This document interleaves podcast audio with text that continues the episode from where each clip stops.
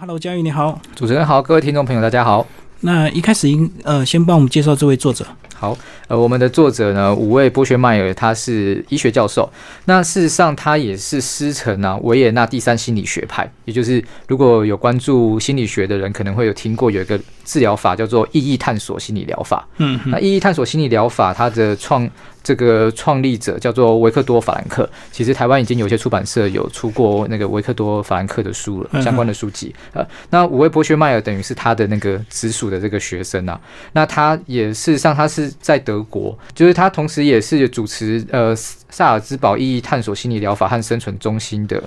那个主持人，然后他也是欧洲价值导向人格养成学院的院长。那他同时也著作非常的多，所以他算是在这个意义学派里面，当代意义学派影响非常有影响力的一个学者专家。嗯，那其实这本书啊，特别是它收录很多故事，对不对？啊，对，没错。然后它是用比较像是呃散文式的一个方式来书写，并不是说像一般的心理书写的非常的这个冗长这样子。那为什么他会用这么简短的散文方式来呃描述这些故事？好，那首先也是要稍微解释一下，虽然说我们的这个作者非常的专业，但是它并不是一本理论书。嗯啊，所以这本书有一个特色是这样子。呃，首先意义疗法这件事情，可能有很多听众朋友比较陌生，那我大概简单解释一下。好，就呃，事实上意义疗法这个这个这个提倡的概念有很重要的原因是，他们知道，他们认为说人。比如说，在现在这个当代社会，我们已经有很充足的这些，比如说食物来源跟这些，我们平常要生活下去，并不是很困难啊。大部分的人都在那个，就是不会落在贫穷水平线底下这样子。那所以人生对人来讲，如果你不像以前的社会，我们每天要为了下一餐烦恼的时候，对人来讲，什么是最重要的？是你人生应该要去追寻一个正向的意义，嗯，实践你的价值观。啊，所以医疗法它有很大一部分是鼓励大家去追寻这件事情。如果你人没有去探索意义，你仿佛就活得不像是一个人。啊，所以这件事情说起来很玄，可是它是一个很宽广的概念，它几乎可以用在很多就是心理智商，然后在治疗的时候，他呃心理师他可以用自己的运用自己的专业，然后在这个大方向底下去协助人们理清自己到底要追寻什么样的的东西。嗯，那所以我们这本书呃不是跟大家分享说意义疗法要怎么做。而是他透过说故事的方式，嗯，那这些故事呢的来源主要都是以他自己的一个呃，就是曾经接触过的患者他们的经验，所以那他们都有个共通的主题，在这本书里面我们都用这个主题串起来，就叫做当时无法说出口，嗯嗯，就我相信这是一个对很多人来讲都是你生命曾经经历过的一个重大的困难啊，那。有包括什么事情你可能说不出口呢？我们书里面有提到，你可能比如说你是有外遇，嗯嗯，或者是你曾经被性侵过，你不知道怎么去坦诚啊，你有被家暴的经验，或者是家暴经验，或者是你可能有堕胎，然后有呃，你觉得你有一些隐疾，或者是身上有一些你觉得长得不好看的，或者你在意你的伴侣有有什么特征你不喜欢啊，甚至你的性向，然后职场是不是遭受到霸凌啊，然后强迫症、囤积症这。些事情通通通通都是你好像很难跟别人说出口的。那我们书里面一共有十六个案例，这十六个故事，我们的呃作者，我们的医学教教授，他就会跟大家先讲关于这个人他怎么来找他的，他可能有什么事情说不出口。那再来很有趣的是，他把前面的故事让大家很快速的了解以后呢，他后面会会再加一段叫做他的一个醒思，嗯嗯，那他的醒思的部分就是他用医学专业的。角度来告诉大家说，呃，他为什么觉得这些人说不出口？你可以怎么做？那甚至在这个形式的部分，他还可以很清楚的列出一些条列式的，比如说一二三，你可以，你可以，可以做什么，做什么。那最后呢，他还很有结构的会放一个小节。同时，这个小节会带到他的下一个案例的主题，呃，所以这这这整本书，它会它就是这样的非常有条有理的。我从第一个案例到最后一个案例，每一个案例它面临的状况都不太一样。可是你看完这十六个案例的故事之后，你就会可以从这些人无法说出口的原因去想象，诶，如果是你遇到这样的困难的时候，你是不是也可以寻求类似这样的思考方式去突破呃你原先的盲点？那因为。其实他在书里面一直反复有提到一个重点，就是你知道，有时候沉默不是只带给自己影响，你沉默不说这件事情，也有可能带给你身边的人非常大的困扰。呃，那所以你必须要真的想清楚，你是不是真的不说会比较好。好，那嘉义帮我们分享一些故事好不好？有没有特别感人的？这个呃，我我觉得这这书里面其实有提到一些东西，是呃，首先比如说他在前言的时候，他就他就有直接先跟大家讲说，你可能有哪些人他们是没有办法说出口的人。嗯，那我我我觉得这个读起来也蛮有共感的啦。好，那比如说他他就有提到几个案例，比如说你可能是完美主义者。因为完美主义者，你你你就会不希望你被你的形象有任何的破坏，所以你就不说。然后你有可能是自我牺牲的人，因为你觉得你不说出来是为了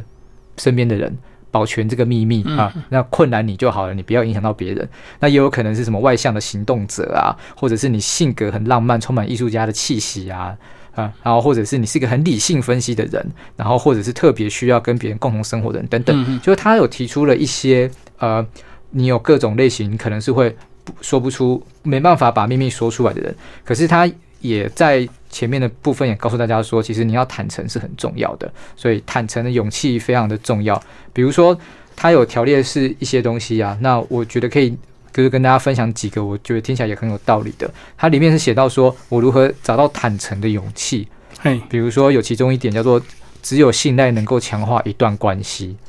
就是你如果没有办法，呃。很放心的告诉别人这件事情，别人他可能会怀疑你，那你们的关系就会变得非常的薄弱。所以还有一件事情就是自行告白，让人觉得是最可亲近的。呃，所以这都是他告诉你说，我鼓励你，你你其实可以坦诚说出去。但其实书里面也是讲到，你不见得什么事情通通都要说，嗯，都要告都要告诉所有的人，告诉所有的人可能不太对，但是你可能要找到一个对的人或者一种说的方式啊。嗯，那所以其实像书里面就有，呃，我觉得在书里面有提到几个。例子其实还蛮好的，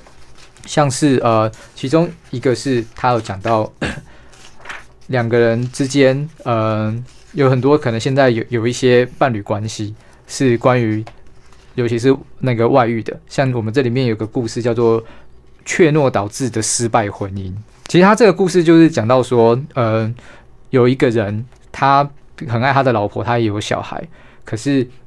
他他他平常的工工作是教师，但他就突然有一天就是跟他的学生有一腿，嗯哼，但然后他跟他的学生维持这段关系也维持的非常非常的长久，非常长久。那这件事情他当然不敢跟他老婆讲，对，结果造成这两个人关系之间的紧绷。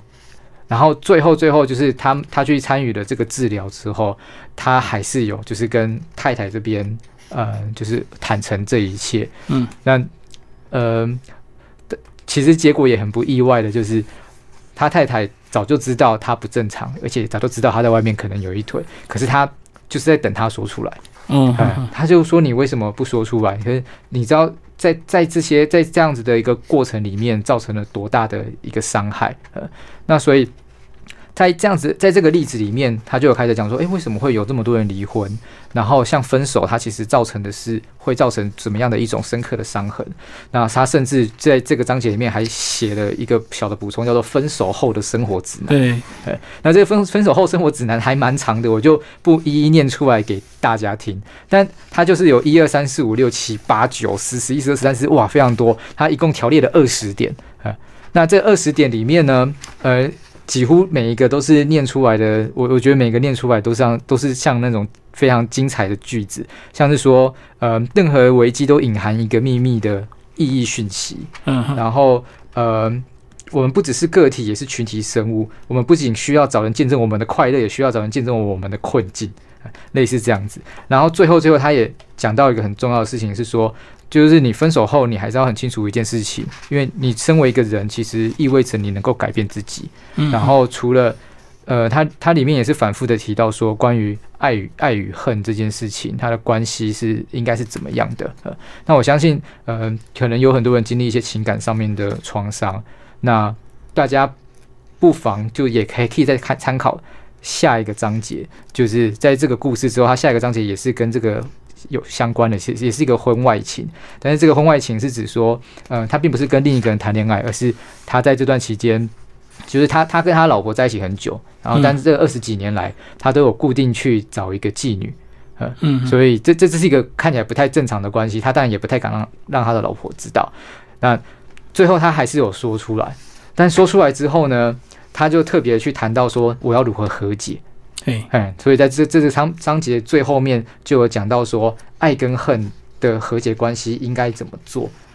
比如说，呃，他他像他就有提到说，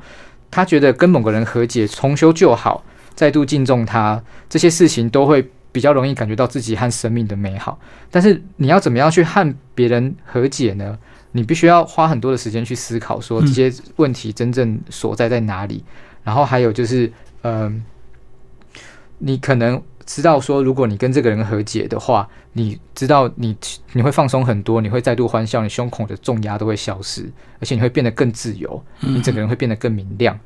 这些事情事实上都是你必须要去和解。那和解的第一步是你必须要告诉这个人当下当下真实的状况，因为如果你不说出来，对，如果你不说的话，他是永远不可能和解的。就我我不知道大家有没有类似的经验啊，就是嗯。如果你有类似的经验的话，你会发现，通常这种经验都是不仅是不欢而散，而且这个伤害可能是带着一辈子的。对，而且你大概也不想再去提这件事，对方也不去提，所以这个伤害它就是真的完全跟着你一辈子。那它这个蕴积在你你里面的呃这些痛苦，会以什么样的形式爆发出来？没有人知道，就一直隐藏在彼此的心里。那最后可能哪一天就突然爆发了，这样子。对对对，没错。所以这本书其实还蛮有意思的。这个呃。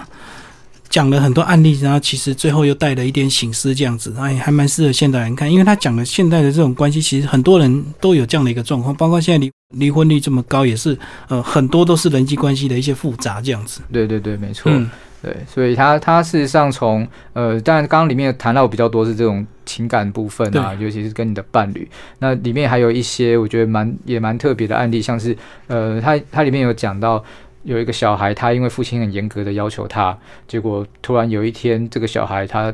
不敢拿成绩单给他爸爸看，因为他被留级了，但他也不敢说，于是他就选择用自杀的方式结束他的生命。嗯，那这个大家都知道这个消息之后，就非常的震惊。嗯，那也去想说，到底如果他如果这个孩子愿意说出口，会不会不太一样？或者是其他的人可以告诉呃，可以可以告诉他爸爸。这件事情其实对小孩造成很大的压力，是不是也会有一点不同？嗯嗯嗯。那其他的包括也也是有职场上面的霸凌啊，那还有各种各种的案例，在这里面它一共有十六个，包涵盖的面向非常的广。那也不是每一个都有非常明确的答案的。嗯嗯。但我相信他都提出了一个很好的思考的的方向，告诉大家说，嗯，